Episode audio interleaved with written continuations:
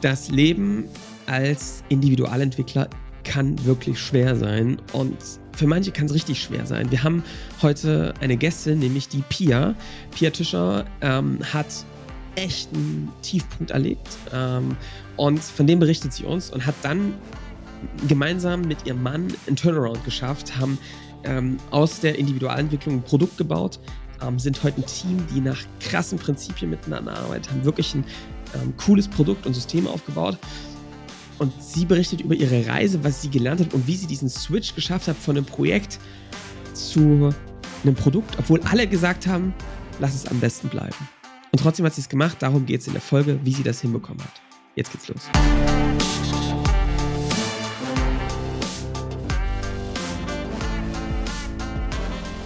Willkommen zum Scaling Champions Podcast. Konkrete Tipps und Werkzeuge für die Skalierung deines IT-Unternehmens. Hier bekommst du komprimiertes Erfahrungswissen aus über 80 Skalierungsprojekten pro Jahr. Zusammengestellt von Johannes Rasch und Erik Osselmann.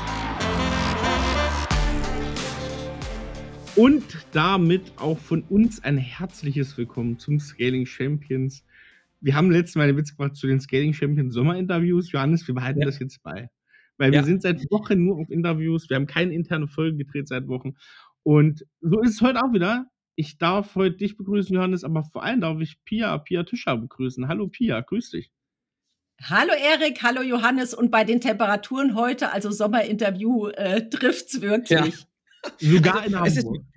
Es ist wirklich so, es ist wirklich so, Pia, du musst dir vorstellen, Erik und ich, wir bräuchten jetzt eigentlich mal wieder eine Paartherapie, dass wir auch mal wieder Zeit für uns ja. haben, oder ja, miteinander? Ja, Weil wir bisher wirklich in der ganzen Zeit, letzten Zeit nur Interviews, aber immer laufen uns neue spannende Menschen über den Weg und genauso, Pia, ist es uns auch äh, ergangen. Wir haben vor kurzem miteinander gesprochen und es hat wirklich gleich gefunkt, weil es an so vielen Stellen ähm, ähnliche Gedanken gab, aber auch sehr spannende, unterschiedliche Wege. Und ähm, Pia, wir freuen uns total, dass du heute dabei bist und ich wir wollen heute eigentlich mit dir mal darüber sprechen, wie ihr eure Firma aufgebaut habt, wie ihr, ähm, ihr seid gestartet wirklich aus einem ganz klassischen ähm, Geschäft, habt das Stück für Stück aufgebaut mit allen Höhen und Tiefen. Und wir wollen ja. mal hören, wie hast du das damals gemacht, was habt ihr erlebt und was hast du auch für Learnings mitgenommen aus der Zeit und äh, womit beschäftigst du dich heute so? Das ist für uns spannend. Bevor wir damit starten, interessiert uns, ähm, wer, bist, wer bist du? Wie, ist es gekommen, dass du heute hier sitzt? Erzähl doch mal ganz kurz, gib uns mal einen Überblick.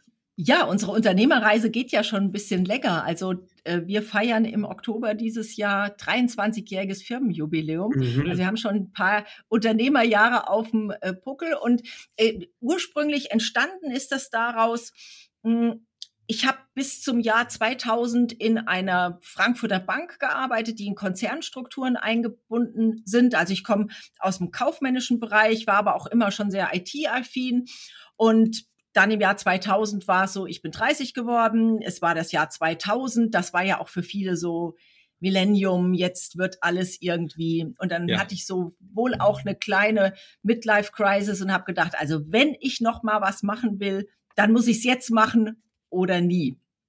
Und äh, auch aus der Situation raus, dass mir damals im Konzern diese Konzernstrukturen fand ich einfach nur noch krankmachend, zermürbend, demotivierend und habe gedacht, das ist nicht der Sinn deines Lebens. Und so ist es mit der Selbstständigkeit gekommen, die, glaube ich, auch äh, daraus begründet ist, dass ich von Haus aus, so zu meiner Person kann man das sagen, schon recht ehrgeizig und grundsätzlich motiviert bin, Dinge ja. zu bewegen. Ja. Und dann, wie ging es denn los mit der, mit der Selbstständigkeit, hast du gerade gesagt? Äh, allein mhm. gegründet mhm. oder? Also ich habe zunächst allein gegründet, aber dann gleich zu Anfang kam damals noch nicht, jetzt mein äh, Mann äh, mit dazu, weil wir ähm, die Idee dann hatten, webbasierte Software zu entwickeln. Da denkt man jetzt, mhm. ja, okay, kann man machen. Aber mhm. im Jahr 2000, da mhm. hatten ganz, ganz viele Firmen noch nicht mal eine eigene Webseite. Also mhm. ähm, dann und dann sind wir mit gestartet, individual in, oder individuelle Software für Unternehmen zu entwickeln. Das waren E-Commerce, also kleine Shopsysteme oder so klein waren die gar nicht, aber Shopsysteme, Intranet-Applikationen, äh, ähm, ja, alles, wo Unternehmen keine Lösung gefunden haben und wir was passendes, webbasiert dafür entwickelt haben. Mhm. Und ja. So, und das heißt also, stelle ich mir jetzt vor, klassisches Projektgeschäft, äh, man verkauft ja. Projekte, ähm, Festpreis, vielleicht manchmal auch zum Tagessatz, oder? Und man verkauft Projekte und schläft dann nachts senkrecht im Bett, weil äh, ja. also man kann das auch überhaupt nicht vergleichen. Wir hatten bei der Bank auch Projekte, aber da merkst du auch gleich, das ist eine komplett andere Welt. Du ja. hast schon so äh, das Schlagwort Festpreis genannt. Ähm, ja, also wir haben tolle Projekte gehabt. Unsere Kunden waren auch super zufrieden, aber wir hätten im einen Monat 50 Entwickler brauchen können und im nächsten Monat, oh, wo kriegen wir einen Auftrag her? Dann hast du wieder eine Delle gehabt und eben auch einzuschätzen, wenn du einen Festpreis machst, das kann natürlich äh, jegliche Marge nachher auffressen oder du ja. hast ein tolles Projekt, was äh, dich nachher Geld gekostet hat. Ja. Also das war das lief äh, von der Auftragsseite und der Qualität sehr gut, vom Bankkonto sehr schlecht. Und Pia, nimm uns mal mit in diese Zeit, weil ähm, das ist für uns schon immer so ein Wendepunkt. Wir reden ja oft über die Sackgasse der Woche, ähm, mhm. aber nimm uns mal mit, wie du kannst jetzt heute ein bisschen anders über diese Zeit reden. Das ist, fällt manchen, ja. die da voll drinne sind, nämlich schwerer, weil sie die Perspektive raus gar nicht so haben für sich. Mhm. Ähm, wenn du das mal rückblickend betrachtet, wie geht's dir? Also wie ging es dir da als Unternehmerin und was hast du da erlebt? Ähm, was hat dich so emotional, aber auch inhaltlich so beschäftigt in der Zeit? Oh, ganz viel. Also du hast jetzt Sackgasse der Woche oder des Monats war es sogar, glaube ich. Reicht der Woche, gut, der Woche reicht. Vielleicht ja, werde ich dann für die Sackgasse des Jahres nominiert nachher. ähm, also einen Bauchladen anbieten und es allen recht machen wollen. Ja. Da mhm kannst du nur verlieren nachher, weil das wird nicht funktionieren und ähm, du stehst dermaßen unter Druck, dass äh, das keinen Spaß mehr macht, weil du trittst ja an und denkst, ich mache mich selbstständig, ich beweise allen, dass ich das äh, besser kann. Und wir hatten von Anfang an auch immer den Anspruch, ähm, wir wollen ein gesundes erfolgreiches und freundliches Umfeld für Mitarbeiter und Kunden schaffen. Das ist heute noch der erste Satz, der in unseren Stellenanzeigen auch steht. Aber das war damals meilenweit davon entfernt. Mhm. Und ich hatte zwar nicht mehr die Themen, die mich bei der Bank zermürbt haben, dafür aber andere, die jetzt auch nicht unbedingt gesünder waren. Was, was so? Was so hat dich da so umgetrieben? Ja, also du hast zum einen dieses nicht planbare im ja. Projektgeschäft, weil wenn du ein, ein kleines Unternehmen hast, dann hast du alle Ressourcen in der Umsetzung des Projektes und dir fehlen dann die Ressourcen, weil wir auch damals noch keine Strategie hatten. Ja, wie, wie gehen wir denn eigentlich unseren Vertrieb an? Wie gehen wir das Recruiting an? Also das war immer so von einem zum anderen gehangelt ähm, und auch jedes Mal, wenn halt ein Auftrag kam, ja, machen wir, weil du es machen musstest, weil du sonst hm. Angst hattest, du kriegst keinen anderen Auftrag. Also im Nachhinein betrachtet habe ich gedacht, ähm, dass das überhaupt funktioniert hat, ist ein Wunder. Das, äh, und heute sehe ich oft, wenn ich mit anderen rede, denke ich, die sind genau an dem Punkt. Und dann mhm. spüre ich so regelrecht die Schmerzen, wo ich denke, ich weiß es genau. Genau da waren wir auch. Ja. Kannst du kurz mal, nur vielleicht zur besseren Einordnung, wie viele Mitarbeiter seid ihr heute? Wie war das so damals über den Lauf der Jahre, der letzten 23? Mhm, ja, also wir sind jetzt 21 äh, mhm. Mitarbeiter. Wir hatten anfangs auch viel mit ähm, oder teilweise auch mit Freelancern, Werkstudenten und so gearbeitet, waren aber zu dem Zeitpunkt, also wenn wir da noch mal die die Zeit äh, zurückdrehen ins Projektgeschäft von 2000 bis 2006, äh, waren wir immer so zwischen fünf, sechs Leuten, die in den Projekten gearbeitet ja, ja. haben. Aber 2006 waren wir an einem Punkt, das weiß ich noch, da ist unser Sohn, der am Wochenende äh, sein Abitur entgegengenommen hat, war der äh, zwei Jahre alt und wir hatten Geburtstagsfeier und ich wollte Geld holen am Automaten. Und das war ein echt beschissenes Gefühl, muss ich sagen, wenn äh, du kein Geld kriegst, aber die Karte dafür im Automat bleibt. Also das war so, die Amerikaner sagen Rock Bottom. Ich finde, das ist so ja. der das trifft's irgendwie. Ja. Weil und das war was, so was ist dann passiert? Also ich, ich stelle mir das ja. so krass vor, du holst dein, du, du willst einen schönen Geburtstag äh, ja. feiern und äh, auf einmal kommt keine Kohle raus. Was ging dir, was geht dir durch den Kopf?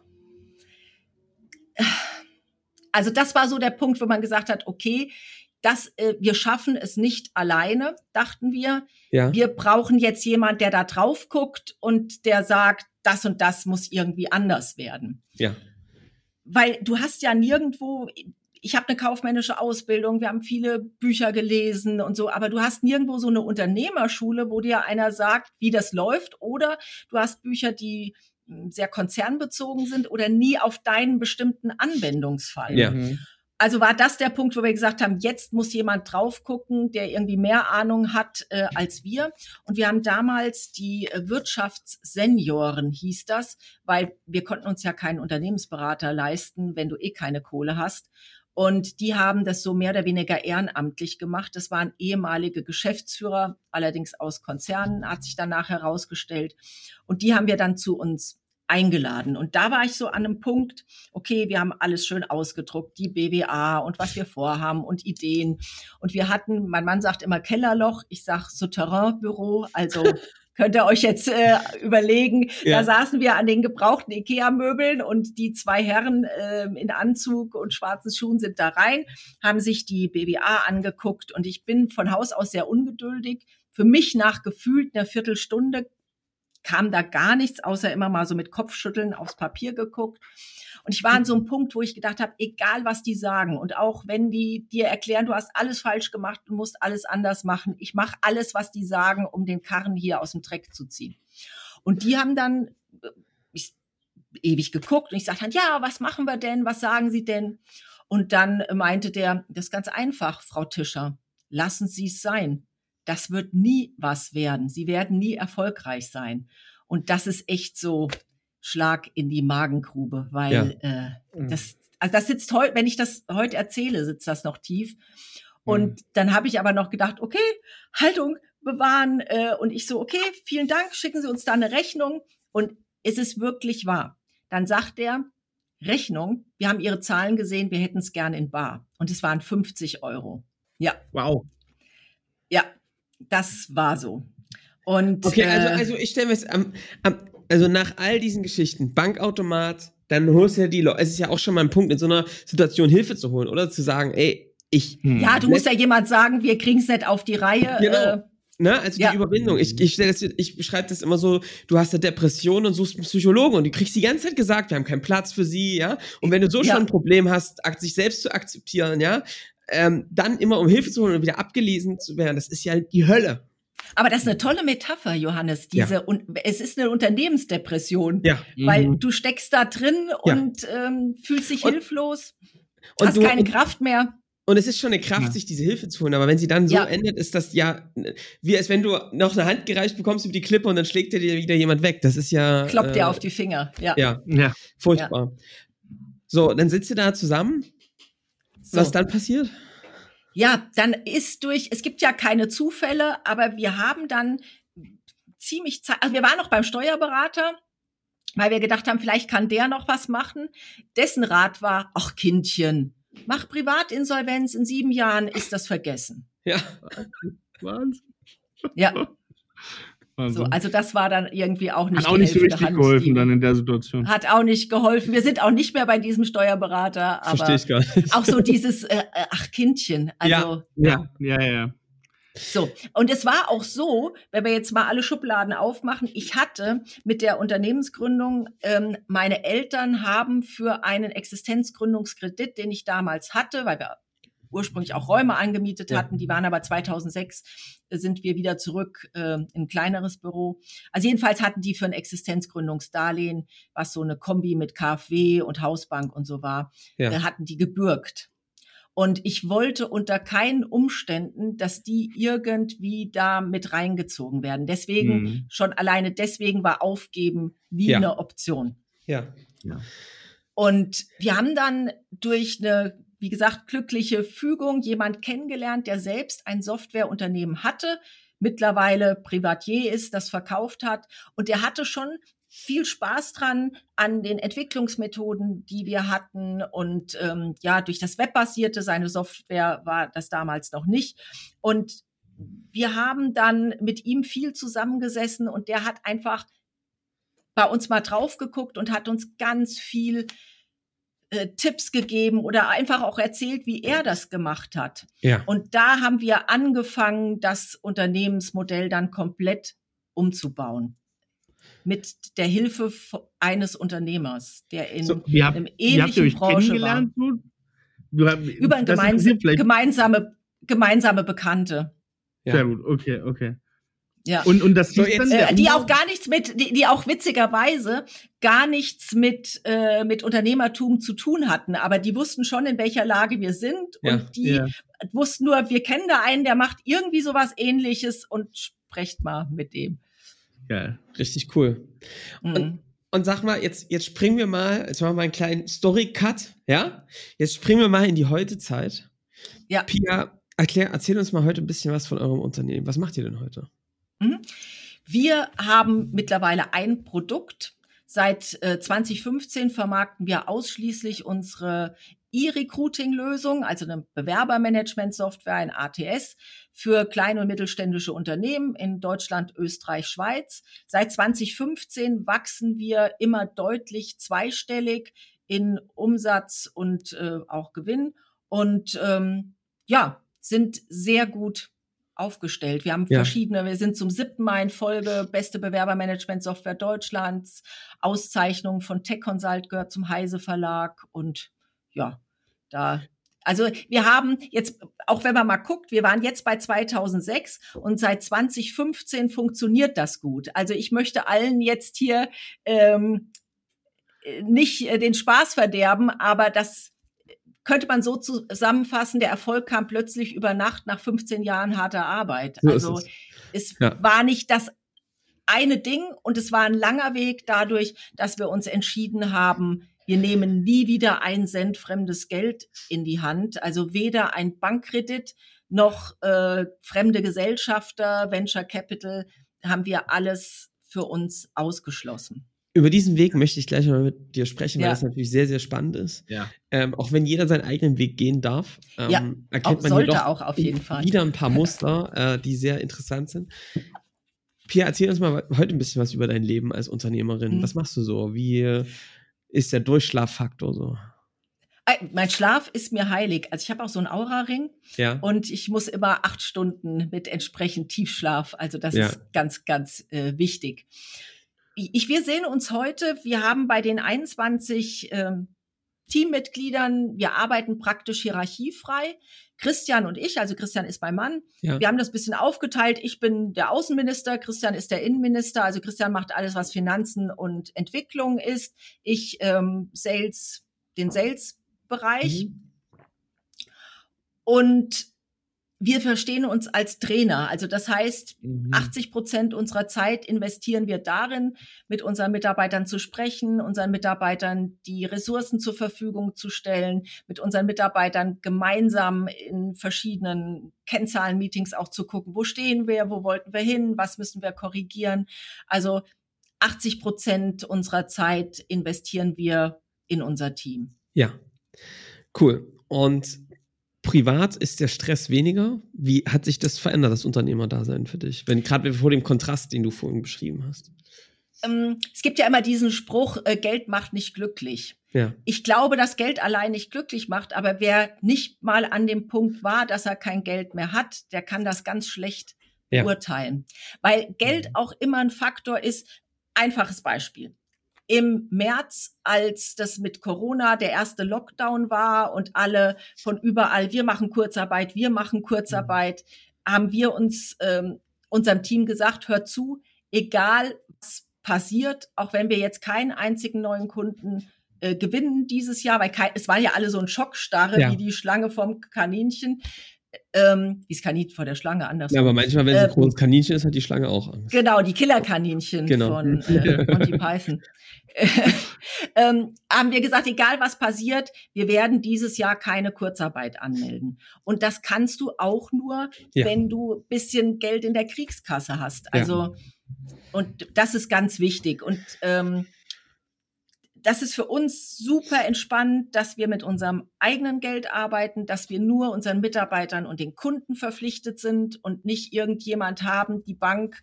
Also früher hattest du dann so äh, Telefonate, ja, können wir den Dispo noch mal äh, nur 5000, ja. weil hier ist eine Rechnung, die kommt in vier Wochen rein und das ist einfach ähm, das funktioniert nicht. Und ich glaube, dass da viele, die auch am Anfang von ihrer Idee und ihrem Produkt total begeistert sind, und so war es bei uns auch, also ich kann nur von uns sprechen, dass man zu wenig auf diese Seite guckt, ähm, dass unterm Strich was übrig bleiben muss, dass eine gesunde Liquidität da sein muss, weil dann kannst du auch entspannt Entscheidungen treffen und es ist eine ganz andere Atmosphäre, mit der du arbeiten kannst. Also ja. was du gerade auch beschreibst, ist ja eigentlich auch zu sagen, bewusst vielleicht ein bisschen langsamer zu wachsen, nicht einfach nur stumpf zu wachsen, ja, mit, mhm. wie man das mit ganz viel Geld machen könnte, sondern eben auch von vornherein zu sagen, ey, Freiheit und Unabhängigkeit ist für mich ein ganz, ganz wichtiger Wert, ja. dass ich nicht abhängig bin von jemandem, dass ich dann auf die Knie gehen muss, wenn das Geld auf einmal alle ist oder sowas, sondern dass ja. ich meine Freiheit bewahre und damit auch selbst die Entscheidungen treffen kann. Ja, also ich, ich glaube, es ist eine ganz bewusste Entscheidung, die auch dazu führt, dass du natürlich nicht wie äh, ja, in dem Bereich Personio, wenn du ja. mit Millionen mhm. um dich wirfst und auch ein Marketingbudget hast. Wir waren da immer sehr viel erfinderischer, was Marketing und so betrifft. Ja. Und dann kannst du auch kreativer sein. Aber diese, ja.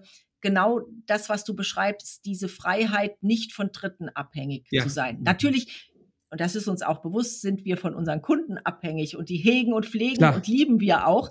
Aber es ist doch was anderes als eine Bank, die dir dann ja nachher was erzählt über deine Umsatzrendite oder hm. sonst was. Und keine Ahnung von deinem Geschäftsmodell hat. Also ich ja. habe zum Beispiel Pia, ganz viele Unternehmen, da reden wir dann auch drüber, die von auf einem On-Premise-Geschäft oder von einer Verkauf von Projekten ja. auf einmal in ein Cloud-Geschäft, in ein Managed Service, in eine SaaS-Lösung ja. wechseln und die Bank sagt, sind sie bekloppt? Sie zerstören ihre gesamte Liquidität. Sie machen ja gerade einen unternehmerischen Fehler. Es saß, also die, äh, unsere Bank hat das, glaube ich, bis zum heutigen Zeitpunkt nicht hm. verstanden, wobei es jetzt auch nicht so wichtig ist, weil ja. wir sie nicht für Finanzierung oder so brauchen. Ähm, aber das ist wirklich, äh, wir hatten auch jahrelang, wenn man guckt, wir haben dann unser Geschäftsmodell umgebaut und haben aber nicht von heute auf morgen gesagt, wir machen jetzt nur noch SaaS, also Software as a Service, sondern haben geguckt, dass wir für das SaaS-Geschäft Kunden gewinnen haben, aber dann immer noch Projekte gemacht, ah, die praktisch das SaaS-Geschäft finanziert ja. haben. Mhm. Und was den Umsatz betrifft, waren wir jahrelang auf einem Plateau. Krass. weil mhm. fünf Kunden ja. gewonnen, ein Projekt sein lassen. Und da waren ja. wir jahrelang auf einem Plateau. Aber die Bank hat auch nicht verstanden, dass das ja, also der ARR, äh, ja. der äh, oder MRR, Monthly Recurring Revenue, dass das etwas ist, wenn ich heute einen Vertrag unterschreibe und ich weiß, mein Kunde bleibt im Durchschnitt fünf, sechs Jahre bei mir, was das bedeutet. Das ist aber uns nie gelungen, äh, zu erklären. Ist ja am Ende auch nicht wichtig. Die müssen sich hey, verstehen, genau. solange wir das verstehen, Aber, ist ja alles. Ja. Jetzt, jetzt, müssen wir mal, du hast jetzt schon so ein bisschen auch angefangen, äh, Pia, zu erzählen. Wir müssen jetzt diese elf Jahre noch so ein bisschen mal uns angucken. Oder nee, neun Jahre, ja. hast du dazu gesagt, bis, bis genau neun Jahre von 2006 bis 2015 Fast sozusagen. Von, ja, äh, ja, neun, genau, neun, du hast recht, genau. genau. Ich habe da ihr auch eine, da ich hab da eine schöne, ich habe da eine schöne Leitfrage dazu. Das habe ich mir nämlich auch überlegt, Erik. Was mich interessiert ist, Pia, was man bei dir total raushört, finde ich, dass ihr aus einem Projektgeschäft, jedes Projekt mhm. ist anders, man fängt immer wieder von vorne an, ja, heute in ein System reinarbeitet, ja, also man spürt von dir in, förmlich die Ruhe, wenn man jetzt hier mit dir ein Gespräch führt, ja, ja? und ähm, und dass man da einfach eine Ruhe reinbringt, ein System, wo die Dinge, du baust sie einmal, wie bei einem MRRA, ja, mhm. du machst also, du verdienst den Umsatz einmal, ne, du gewinnst den Kunden, dann läuft es kontinuierlich weiter. Wie habt ihr das geschafft, dieses stabile System aufzubauen über die letzten Jahre? Was waren so die wichtigsten Entscheidungen? Was kannst du da vielleicht auch als Learnings mhm. anderen mitgeben? Ja. Also die wichtigste Entscheidung war, das konnten wir zwar nicht von einem auf den anderen Tag umsetzen, ist aber die Konzentration auf ein Produkt. Weil äh, du hast selber eben gesagt, die Projekte, jedes Projekt ist anders und ähm, also die Entscheidung dafür, dass wir gesagt haben, wir konzentrieren uns ausschließlich auf unsere Recruiting-Software. Mhm. Das war, äh, und dann und das war für mich das Schwierigste. Da ist mein Mann viel besser, Nein zu sagen, wenn jemand kommt und sagt, aber ich hätte gern noch das und das und könnt ihr nicht dieses oder jenes, weil wir haben, die Leute waren ja zufrieden mit unserer Arbeit und die haben äh, dann schon gesagt, da können wir nicht noch das Projekt machen und jenes und winken dann mit Geld, wo du sagen musst, nein, das gehört jetzt nicht mehr zu dem, was wir machen wollen und man mhm. also sich auch entscheiden, nein zu sagen und weg vom Bauchladen. Ja. Weil da, das ist auch was, was du machst, wenn du keine Kohle hast, weil du denkst, hm. egal, bringt jetzt 10.000 Euro, also machen wir es, weil es äh, Liquidität bringt. Und das ist ein Teufelskreis nachher. Also diese mhm. Konsequenz, Nein zu Dingen zu sagen, die nicht auf dein Ziel einzahlen und den Bauchladen abzuschaffen. Pia, ich stelle mir das unglaublich schwer vor. Ich meine, den Spruch kennen wir ja auch. alle als Unternehmer, ja, dass du sagst, du musst mehr Nein sagen, so. Das ist immer leicht, ne, wenn man eine Warteschlange draußen stehen hat, zu sagen, ey, du passt nicht, ich nehme den nächsten, ja. Ja, ja. So. Aber wenn du nicht Aber weißt, äh, da waren wir ja in der Situation, ähm, wir haben jemand abgesagt und wussten nicht, wer kommt. Genau. Woher ja. kommt der Mut, das zu machen? Also ich meine, das ist, glaube ich, was, wo viele dann doch nicht so konsequent sind, weil sie vielleicht nicht sich selbst vertrauen, auch, ne, so, das, was glaubst du, woran liegt das? Oder wie habt ihr es Nee, ich glaube, die, die Schmerzen, die wir vorher hatten, waren so groß, ja. dass wir gesagt haben, wir müssen weg davon. Und wenn du dir bewusst bist, was haben diese Schmerzen verursacht, du haust dir ja auch nicht mit dem Hammer gegen den Kopf und wunderst dich, dass du Kopfschmerzen hast. Ja. Und so war es einfach, dass man wusste, wenn du da wieder äh, Ja sagst, dann kommen wir nie aus der Falle raus. Erik, merkst du Weil du hast ja dann auch keine Zeit, dich äh, um die neuen Sachen zu kümmern. Ja. Da kommt auch kein neuer. Pia, was ganz spannend ist, äh, und Erik, du, du, merkst es auch, ne, wir, wir führen Gespräche und es passieren eigentlich immer wieder die gleichen Dinge, ja. Also irgendwie hat jeder Unternehmer, Unternehmerin, die jetzt hier sitzen, einen Schockmoment erlebt. Ähm, bei dem einen war es die Gesundheit, der hat einen Herzinfarkt gerade so überlebt, ja.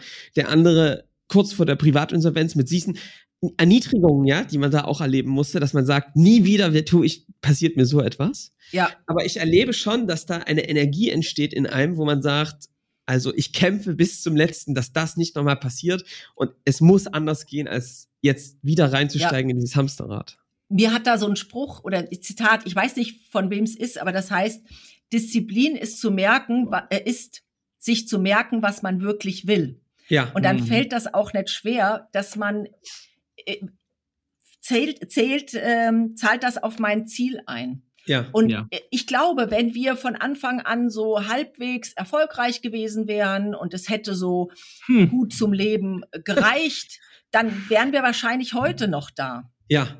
Das In der Mittelmäßigkeit, oder? Ja. Das, ja. Das ist ja ein Effekt, den ganz viele haben. Also ganz viele ja. Unternehmer haben ja genau diesen Effekt. Da ist die letzten 10, 20 Jahre lief das schön hin und man hat gute Projekte irgendwie eingesammelt und Deckungsbeitrag war auch okay. Und dann ist natürlich diese, was du jetzt erlebt hast, diese Entscheidung, ich muss hier was ändern, weil sonst geht es mir an den Kragen sozusagen, ist ja bei vielen dann gar nicht gegeben. Ne? Wie kann man sowas denn, ja. hast du eine Idee, wie man sowas künstlich erzeugen kann? Ich glaube auch die Richtung, wenn es dir mal richtig gut ging und plötzlich mhm. wird es schwieriger, das ja. ist auch, glaube ich, noch härter. Ja. Also mhm. wenn so mhm. schwach angefangen und stark nachgelassen hat, dann bist du irgendwann äh, Oberkante Unterlippe, dann musst du handeln. Aber wenn du so langsam abrutscht, ist das schwieriger. Also ich äh, äh, glaube, man muss wirklich dann mal der Flucht nach vorn ja. sich angucken und berechnen, wenn du jetzt jeden Monat, jedes Jahr so viel verloren hast von deinem Umsatz, so viel Mitarbeiter gegangen sind, dass du das dir einfach mal vor Augen führst und ausrechnest. Tendenziell wird es schneller schlimmer. Mhm, Wo mhm. ende ich da, wenn ich jetzt nicht wirklich eine Kehrtwende mache? Ja.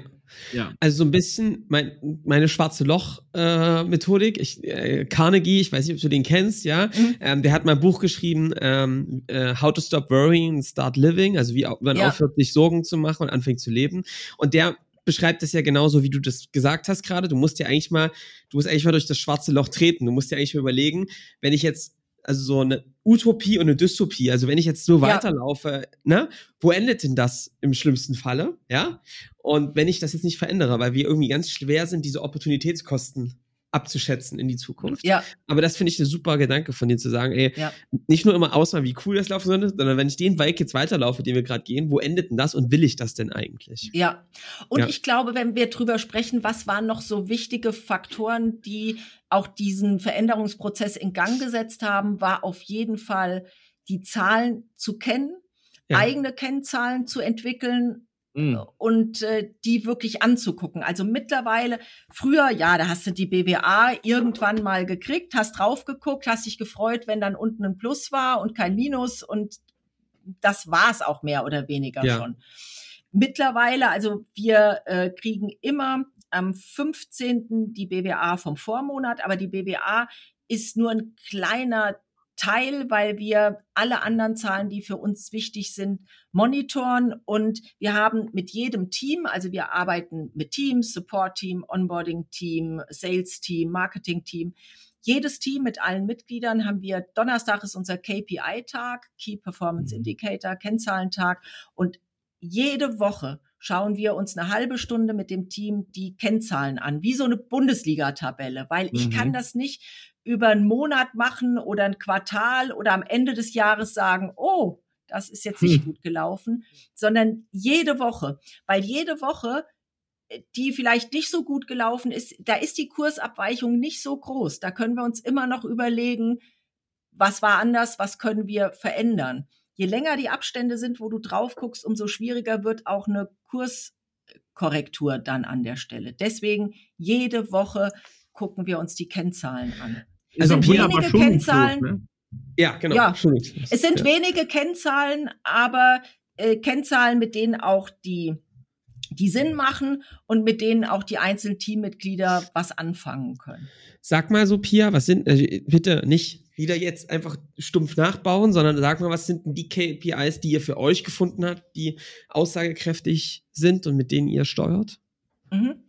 Also wir haben ja in den verschiedenen äh, so wir haben uns mal angeguckt, wie ist denn unsere Wertschöpfungskette, also wo beginnt die mit der Entwicklung äh, der Software, mit der Vermarktung äh, der Software, mit dem Verkauf der Software, mit dem guten Onboarding. Das sind so die einzelnen Bereiche. Und wenn man jetzt, Sales ist ja ganz wichtig, dass man einfach guckt, wie viel äh, qualifizierte Leads haben wir reinbekommen, wie viel Leads konnten wir in eine Präsentation äh, also ähm, ja. konnten wir die Software präsentieren und wie viel konnten wir überzeugen und wen konnten wir nicht überzeugen und warum nicht. Also das schauen mhm. wir uns dann auch an.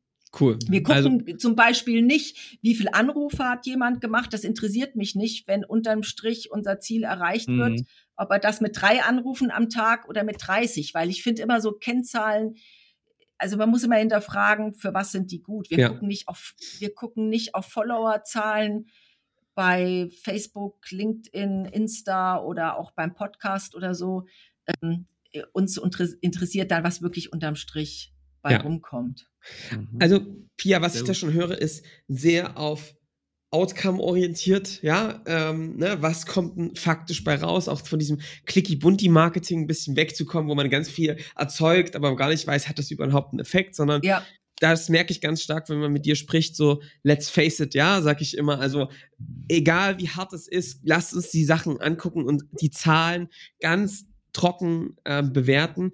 Ähm, wahrscheinlich auch vor eurem Hintergrund, den ihr selbst erlebt habt, ist ja. das irgendwie der große Schutz vor Krisen, dass man sich nie was vorlügt, sondern immer so hart und schonungslos auch sich die Zahlen anguckt, damit man von der aus irgendwie was machen kann. Ne? Ja, sonst äh, ist es auch früher so gewesen, dass wir gesagt haben, okay, wir wollen dieses Jahr so viel Umsatz machen und am Jahresende guckst du dann und stellst ja. fest, oh, war es nicht. Also ich ja. denke ich im Nachhinein, wie wie doof kann man sein? Aber ja. wir, waren so, wir, wir waren so doof. Also.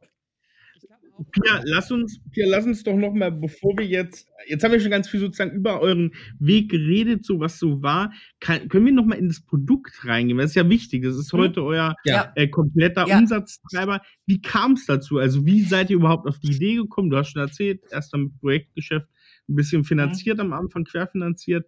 Ähm, wie kam es dazu? Wie hat sich das rausgebildet? Und wie war dann auch diese Festlegung von euch zu sagen, das ist jetzt genau das, was wir machen im, als Hauptinhalt auch? Mhm. Okay, also wir haben ja individuelle Software entwickelt, webbasierte. Und ähm, ich war damals hatte ich noch eine ja so ehrenamtliche Gesellschafterin bei einer Beschäftigungsgesellschaft, die sich für die Integration von ähm, Frauen auf dem Arbeitsmarkt eingesetzt hat. Was heißt mhm. das? Also weibliche äh, Flüchtlinge, Leute, die äh, Jungmutter geworden sind, keinen Schulabschluss hatten und so. Da haben die Qualifiz Qualifizierungsmaßnahmen angeboten und diese qualifizierten Frauen dann in den Arbeitsmarkt vermittelt. Und mhm. dazu hatte diese Beschäftigungsgesellschaft eine Personalvermittlung gegründet. Und da ich da Gesellschafter war, habe ich da ein bisschen unterstützt, auch mit dem Recruiting-Hintergrund aus dem äh, von der Bank. Und damals, äh, das war ja dann zwei um 2006, wurden ja noch tatsächlich schriftliche Bewerbungen eingereicht. Man mag es mhm. nicht glauben, aber da gab es diese Mappen und die hatten dann zeitweise 4000 Bewerbungen, weil die haben nicht nur die eigenen qualifizierten Leute, sondern auch jeder, wir hatten da eine sehr hohe Arbeitslosigkeit. Also mhm. wer arbeitslos ist, konnte sich da melden und die haben geguckt, wo können wir euch hin vermitteln. Und die hatten riesen so Apothekerschränke mit Auszügen, wo äh, Bewerbungsunterlagen drin waren und parallel dazu eine Excel-Liste, die entweder alphabetisch oder nach so Beruf sortiert war. Jetzt ruft ein Unternehmen an und sagt, ah, wir bräuchten irgendwie jemand, der CNC kann und Wick und Mack schweißen. Und dann, ja, wir hatten doch da einen. Wie hieß der noch mal? und dann in den Apothekerschrank. Genau, und alles durchwühlen. Da habe ich gesagt, Leute, das geht so nicht, da müssen wir irgendwie eine Datenbank schaffen. Und hm. das war der Anfang von Coveto, damals gar nicht aus dem Gedanken, dass das unser Kernprodukt wird. Und Coveto, äh, so heißt ja unser Produkt und jetzt auch das Unternehmen, ist die Abkürzung für Coaching und Vermittlungstool. Das war die Basis äh, des Produkts. Und diese Personalvermittlung hat das eingesetzt, hat damit in anderen Unternehmen Mitarbeiter platziert und die Unternehmen haben dann gesagt, Mensch, ihr habt das hier so ein tolles Profil und die Rücklauf, äh, das ging alles so flott und wie macht ihr das? Ah, wir haben die und die Software.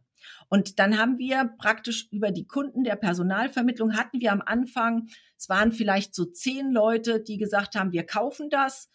Ähm, und das war unser erster äh, Kundenstamm, der aus einem mhm. Projekt entstanden ist. Mhm. Und da meine persönliche Leidenschaft, also Menschen zusammenbringen, um mhm. gut miteinander zu arbeiten, das ist einfach das Schönste, was man machen kann, haben wir gesagt, das ist jetzt unser Produkt, ähm, in die Kerbe hauen wir. Und was damals ja eine, eine Verwaltung war, ist mittlerweile, Erik, äh, weil du fragst, wir haben ein äh, Stellenanzeigen Marketing. Also du hast in Coveto gibst du deine Stellenanzeige ein, die kriegst du ohne Marketingagentur total toll gestaltet. Wir haben KI am Start, du hast ganz viele Vorlagen mit Videos drin und, und, und. Die wird aus Coveto heraus an, ich sag mal, multiple Kanäle, egal ob Indeed, Kleinanzeigen, Stepstone, Google for Jobs, Agentur für Arbeit, du gibst einmal ein und es ist auf allen Kanälen plus auf deiner Webseite mit drauf, weil sonst haben die mhm. Unternehmen immer, ich habe einen Job, dann logge ich mich bei Indeed ein, kopiere das da mhm. rein, muss jemanden von meiner Agentur beauftragen, dass das auf die Webseite packt. Coveto wird mit der Webseite und den Kanälen verbunden und dann verteilt es das. Dann kommen die Bewerber rein und ich mittlerweile ist es halt so, es ist ein Bewerberbeziehungsmanagement, weil wir mhm. sind nicht mehr in der Situation, dass ich sage, so, äh, ich habe hier einen Bewerber, ich prüfe mal, ob der passt und ob wir mit dem sprechen wollen. Du musst den Bewerber wirklich vom ersten Kontakt begeistern und eine hohe Kontaktdichte halten. Und mhm. das kannst du nicht mit Outlook und Excel. Und da ja. schafft unser System, ist teilweise sind Prozesse automatisiert, aber du hast eben auch den persönlichen Kontakt zum Kandidaten und zu den Entscheidern in den Fachabteilungen. Das ist nämlich auch immer noch mal so ein Versumpfungsfaktor bis hin zu Auftrag, also Arbeitsvertrag, ähm, Absage, datenschutzkonform aufbewahren und so weiter oder Aufnahme in Pool, weil das auch mittlerweile für Unternehmen sehr interessant mm, ist. Ja, aber das ist ein interessanter Punkt, den du so in der Mitte gesagt hast. Den fand ich so ganz spannend. Was habe ich gesagt? gesagt? Du hast gesagt, das war, ist für mich eine persönliche Begeisterung, Menschen zusammenzubringen, die zusammenarbeiten irgendwie. Du hast einen gewissen Background aus deiner Banktätigkeit. Wie wichtig ist das für das, was man da macht, ne, nicht nur ein Stück Software zu haben, sondern irgendwie was, was das macht, wofür man auch steht, ähm, das als Geschäftsmodell zu haben. Was würdest du sagen, wo ist der, ähm, Auch bei aller Begeisterung, die ich dafür habe, wobei wir ja nicht selbst die Vermittlung machen, sondern nur die Instrumente den Unternehmen an die ja. Hand geben, weil es ganz wichtig ist, dass die Unternehmen das selbst machen. Äh, bei aller Begeisterung, die ich habe, würde ich dieses ähm, ah, ich muss da meinen Sinn und den Purpose und so finden, nicht mhm. überbewerten. Weil ja. ganz oft kommt auch die Begeisterung, wenn ich mich in die Sachen reinhänge. Und mhm. ich finde es immer schade, wenn die Leute so, ah, ja, äh, das rum, ist es noch nicht. Ah, ja, das mhm. ist es noch nicht und da ja. sehe ich mich mhm. nicht ganz. Also ich meine, klar, ich würde auch nicht, oder?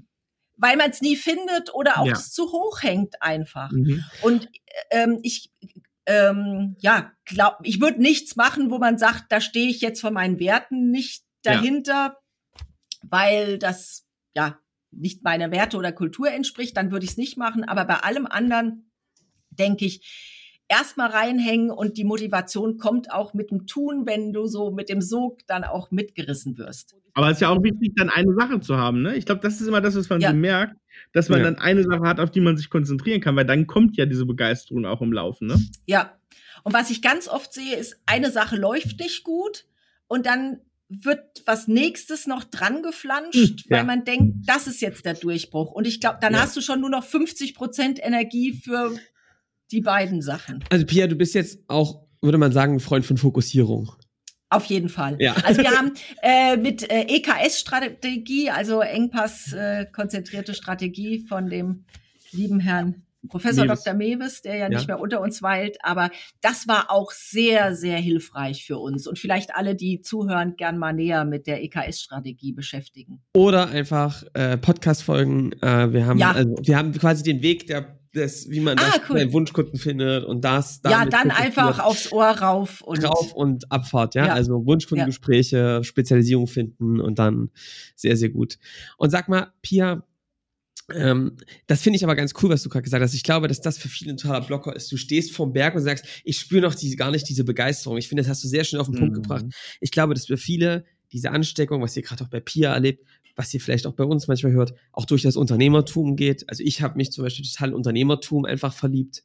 Die Tätigkeit mhm. ist großartig, ja, aber auch diese Art, was aufzubauen, Freiheit zu haben, was aufzubauen, mit coolen Menschen zu arbeiten ähm, und das auch mit den Kunden zu machen. Ich weiß, manchmal ist das muss diese inhaltliche Begeisterung, die hilft manchmal sogar gar nicht. Das klingt jetzt total strange, ja, und bitte steige ja. mich, aber. Nee, es ist aber wahr. Ich kenne Unternehmer, die sind so gute Unternehmer, weil die keine Ahnung haben, wie das hm. fachlich da passiert in dem Unternehmen. Die können nur gute Unternehmer sein. Die können nicht jetzt in die Fachkraftrolle springen. Die können nur hm. einfach gute Unternehmer sein und ihre Leute entwickeln. Du musst, du entwickelst natürlich irgendwann eine Ahnung und ein Bauchgefühl. Ich glaube, die Intuition brauchst du trotzdem.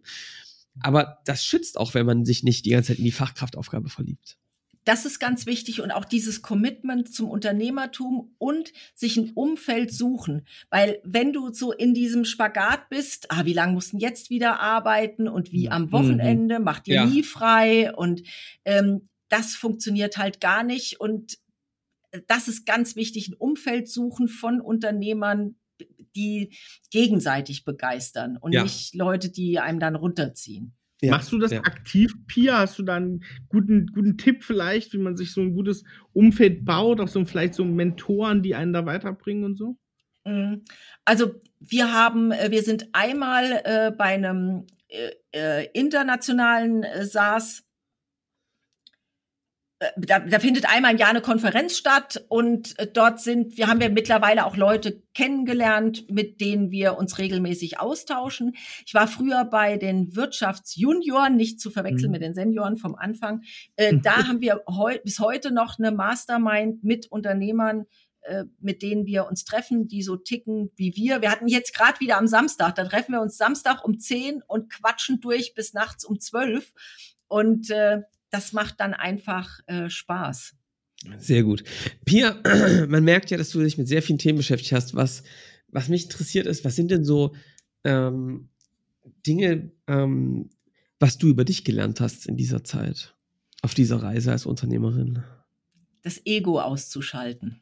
Okay. Das mhm. war, also ähm, da gibt es auch so ein Buch, ich weiß jetzt gar nicht von wem es ist, Ego is Enemy heißt das. Ja. Ähm, dass man manchmal dieses persönlich beleidigt sein, den Wunsch bei manchen Sachen, und ich glaube, das haben wir alle, wenn wir ehrlich sind, nochmal so nachtreten zu wollen. Wenn, wenn der mir so hm. kommt, dann kann er mich aber mal kennenlernen. Ja. Äh, äh, äh, genau. nee, Erik ist da völlig. Äh, nee, Erik. Erik ist da komplett befreit.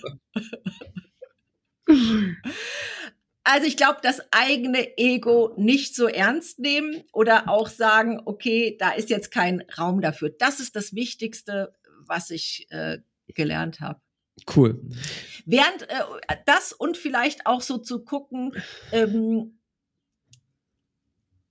also es ist jetzt nichts Spirituelles, aber meditieren ist für mich wichtig morgens und abends, ja. weil du musst deinen Kopf klar haben. Der, ja. Wir hören ja, der Begriff Mindset ist ja schon inflationär mittlerweile. Ja. Äh, sehr diffuser Begriff, aber so wirklich zu sagen, ich lasse mich nicht von negativen Gedanken beherrschen, ich fokussiere mich auf die positiven Sachen, ohne jetzt unrealistisch Think Pink äh, zu betreiben und das eigene Ego nicht so ernst zu nehmen.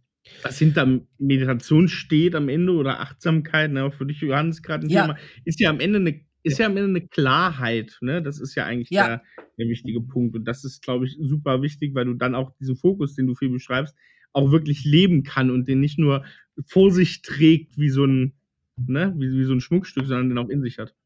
Ich finde find das ehrlich gesagt, Pia, was du da sagst, ganz wichtig, weil ich, ähm, ich vertrete sehr stark diesen Satz, ähm, zeige mir den Unternehmer und ich sage dir, wie das Unternehmen mhm. aussieht. Ähm, ich glaube, mhm. dass wir Unternehmer da nochmal eine ganz besondere Verantwortung haben, was unsere eigene Klarheit angeht, denn ähm, es wird immer unklarer, ja, wenn du als Unternehmer nicht klar bist in dem, was du willst, wo die Reise hingeht, ähm, auch ähm, was die Positionierung zukünftig sein wird. Wenn du die ganze Zeit denkst, alles über dich hineinbrichst, dann wirst du nicht mutig nach vorne gehen ne? und wirst nicht diese wichtigen Schritte ergreifen in Situationen, wo es drauf ankommt.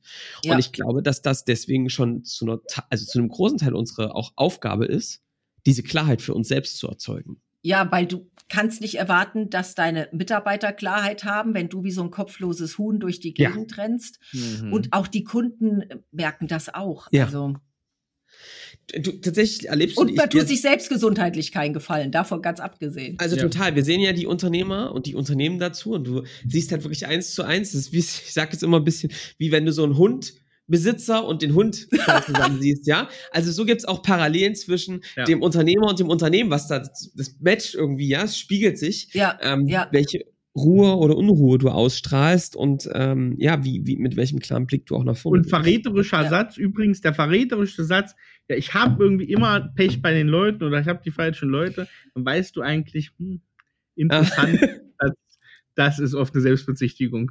Ja. ja. Ja. Sehr gut. Ja.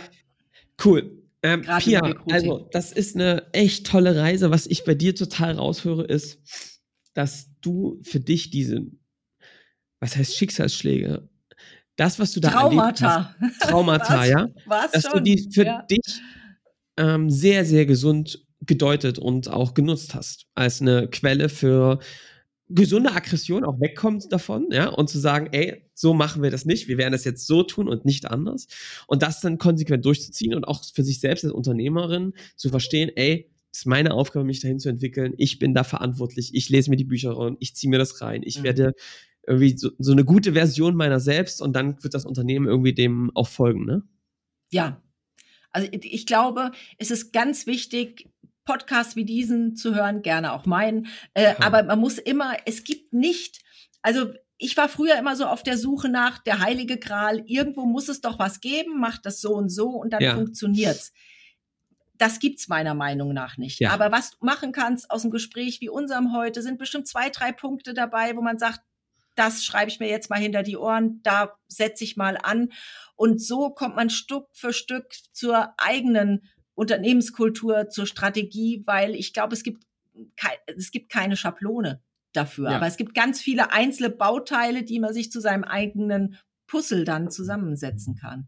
Und ich glaube, auch ein wichtiger Punkt ist, auch nicht zu viel zu wollen. Ne? Also erstmal die Punkte, ein Punkt, zwei Punkte erstmal richtig lösen und hinbekommen, bevor mhm. man wieder so eine Welle vor sich schiebt, zehn Bücher die Woche liest, 50 Podcasts ja. hört und dann merkt, ich komme aus dem ganzen Input aufladen gar nicht hin, auch mal zu tun. Ne? Weil das ist ja auch das Wichtige. Es muss auch umgesetzt werden. Es hat ja bei uns neun Jahre gedauert. Mhm. Und wir haben wirklich diese ähm, den, nach dem Flaschenhalsprinzip gearbeitet. Wir haben überlegt, ja. was ist jetzt der größte, der wichtigste Punkt? Was wollen wir als nächstes? Welchen Rock, der uns da im Weg liegt, welchen Stein wollen wir als nächstes beseitigen? Ja. Und das machen wir heute noch. Dann hacken wir nur 90 Tage immer auf diese eine Sache ein und dann kommt der nächste Engpass. Ja. Also das ist ganz wichtig, Erik, äh, weil sonst hast du 20 Sachen. Das ist wie wenn an Neujahr alle sagen, so ab morgen esse ich nur noch Exakt. vegan, trink nur noch Wasser, jogg jeden Tag ja. 10 Kilometer und ja. das machst du keine Woche. Ja. Und aber wenn man sagt, anstatt äh, alles andere, ich trinke nur noch Wasser und der Rest bleibt, ja. dann, dann funktioniert es vielleicht schon besser. Und ja. so ist es im Unternehmertum auch. Äh, Flaschenhals, Salamitaktik, wie man es nennen möchte. Ja. Aber eine Sache, die richtig machen, dann die nächste machen. Sehr gut. Sind wir große Fans von. Sehr gut. Wir nennen das ja. die Arbeit am Engpass und das hast du eigentlich gerade perfekt ja. beschrieben, Pia. Also ein perfekter Abschluss. Ähm, ich kann noch ähm, irgendwie am Ende sagen, ich finde, dass du jetzt eine richtige Bereicherung warst für diesen Podcast. Also vielen Dank, dass du dabei warst. Ja. Ähm, wir haben natürlich gleich noch eine Abschlussfrage, aber ich kann dir sagen, wir wollen ja, dass ganz viele Scaling Champions entstehen. Also IT-Unternehmen, die sich ganz spitz in ihrer Nische positionieren. Ja. Ähm, vielleicht Made in Deutschland, Made in Europe, Exportschlager werden, weil wir dann so eine Art ähm, ein Rückgrat der neuen Wirtschaft quasi aufbauen. Und dafür brauchst eben Unternehmer und Unternehmerinnen, die so fokussiert sind, die diesen Weg gehen, die sich auch das trauen. Ich finde, das hast du bewiesen. Und Pia, ich, du weißt vielleicht schon ein bisschen was von meiner Geschichte. Ich habe ja auch sehr krasse einschneidende Erlebnisse gehabt und ich ja. ähm, und bei allen Gästen und Gästinnen, die wir so haben, merken wir immer, es gab irgendwie so einen Schockmoment, an dem sie entschieden haben, ich gehe jetzt einen anderen Weg, ich gehe in diese kompromisslose Umsetzung, in ne, Fokus. Und vielleicht ist ja das, was, was man, was wir durch diesen Podcast erreichen, dass ein, zwei, drei Unternehmer nicht krank werden müssen, nicht so eine, ne, so Familien so nicht zerstört werden. Familien, ja, ja zerstören, ja. Ähm, dass sie das nicht erleben müssen, sondern dass einer sagt, ey, ich muss das nicht erleben, ich kann das hier hören, ich sehe, dass ich jetzt den Mut haben muss, das zu machen, vielleicht auch ohne eine Krankheit. Ähm, denn ich habe das im letzten Podcast schon gesagt, wir erzählen natürlich immer hier die schönen Heldengeschichten von den Unternehmern und Unternehmern, die das geschafft haben. Aber es gibt eben auch ganz viele, die es als Unternehmen nicht geschafft haben, aber wo auch Menschen einfach tot umgefallen sind auf der Arbeit. Ja. Und ja. Ähm, die Heldengeschichten erzählen eben weniger, ja. Und ähm, deswegen, also wenn wir es schaffen, hier ein paar positiv zu schockieren, freuen wir uns total. Äh, teilt uns unsere Geschichte, eure Geschichten. Ähm, das freut uns total. Also von daher, Pia, ähm, super toll, dass du so offen und ehrlich die Geschichte geteilt hast. Ich ja, danke euch. Ähm, cool, ey. Ja, bevor wir zur letzten Frage kommen, ein Werbeblock noch. Wie heißt dein Podcast? Den gibt es auch überall. Ich habe den auch ja. schon angeguckt bei Spotify ja. sowas. Wie heißt er? Der heißt streng vertraulich Unternehmergeheimnisse, weil ich da aus unserem Alltag berichte und das aus der Geschichte entstanden ist, weil ich früher immer das äh, Gefühl hatte, alle wissen was, was ich nicht weiß. Und äh, deswegen haben wir gesagt, wir hauen das alles raus und hoffen, dass der ein oder andere was damit anfangen kann. Sehr schön. Also folgt da gern auf Spotify, iTunes und überall, wo es Podcasts gibt, wahrscheinlich, ne? Ja. Überall ja. eingefügt. Ähm, Pia, letzte Frage. Unsere kulinarische Ecke am Ende noch. Du kommst ja, ja. aus dem, aus dem Bermuda-Dreieck Hessens in Nidda. Das ist wirklich in Dreieck. Am Rande der Scheibe. Fulda, Frankfurt. Bermuda-Dreieck ist natürlich Quatsch. Das ist natürlich im goldenen Dreieck äh, mitten in Hessen. Erzähl mal, hast du einen guten Weintipp, ein gutes, gutes Restaurant oder Rezept für uns heute noch? Ich habe äh, zwei Sachen äh, tatsächlich und zwar einmal zum Essen gehen Büdingen. Büdingen hat die schönste Altstadt Deutschlands mit einer voll kompletten Stadtmauer noch drumrum. Also Büdingen oh. ist an für sich schon wirklich eine Reise wert. Es ist sehr sehr schön in Büdingen. Sehr Bei euch in der äh, Mittelalter. Äh, ist bei uns in der Nähe. Ja, genau. Okay. Also war früher unsere Kreisstadt. Unser Ke äh, Autokennzeichen ist auch Büd für Büdingen. Ähm, das ist hier ganz in der Nähe und da gibt's das Steinhaus 1718. Rein pflanzliche okay. Küche, aber nicht nur für Veg Veganer. Äh, die, ähm, und auch zwei ganz interessante Unternehmer, die von der traditionellen Gaststätte das Ganze umgebaut haben auch mhm. in einem Steinhaus aus 1718. Also schon die Location ist ganz cool und ganz leckere regionale äh, Küche, rein pflanzlich, aber es ist einfach ganz toll. Muss man mal da gewesen Klasse. sein. Das ist toll. Und für alle, die nicht nach Büdingen kommen können, was ich entdeckt habe als ähm, äh, Getränk, weil viele ja, Aperol Spritz ist immer Alkohol drin, wenn es jetzt so ja. heiß ist. Es gibt äh, Crodino. Das ist ein ja, Italiener. Trinkt meine Frau auch sehr gern. Oh, das finde ich so lecker. Als für alle, die nicht nach Büdingen kommen können, was Kulinarisches mitnehmen wollen. Crodino mit ähm, Mineralwasser und Eis aufgegossen. Super. Erklärt mir, was ist das? Das, das ist, ist ein, ein alkoholfreier Kräuterlikör. Ja. Aber ah, alkoholfrei. Nicht Likör, nicht Likör, alkoholfrei, genau. Es ist ein Getränk, ja. genau. Cool. Ja, ja. Sind so cool. kleine Flächen. Da gibt es auch dieses Sun Bitter von. Äh, genau. So und das sind der gleichen Größe sozusagen. So Mini-Fläschchen. Total ah, lecker. Lustig. Erik? Lustig. Klingt gut. Hatten wir gestern mit einem Hessen gefahren, ehrlich gesagt. Äh, von daher werden wir uns bestimmt mal sehen. Also Pia, vielen Dank. Sag Bescheid, dann treffen wir uns im Steinhaus. Genau, genau. Natürlich. Ich, wir, werden das, wir werden das ja auch nochmal sehen in deinem Podcast. Da bin ich schon sehr gespannt genau. drauf. Ähm, ja. Freue ich mich. Und ähm, ich wünsche jetzt euch allen, die hier zuhören, eine äh, gute Zeit und äh, folgt der Pia. Es lohnt sich. Genau. Vielen Dank. Ansonsten, ich freue mich auf euch. Ja. Sehr schön. Ansonsten äh, teilt den Podcast gerne, wen das interessieren könnte. Den schickt da mal direkt den Link. Bewertet den Podcast auf Spotify, auf iTunes. Und dann hören wir uns auch schon in der nächsten Woche wieder. Bis dahin, macht's gut. Ciao. Tschüss. Tschüss.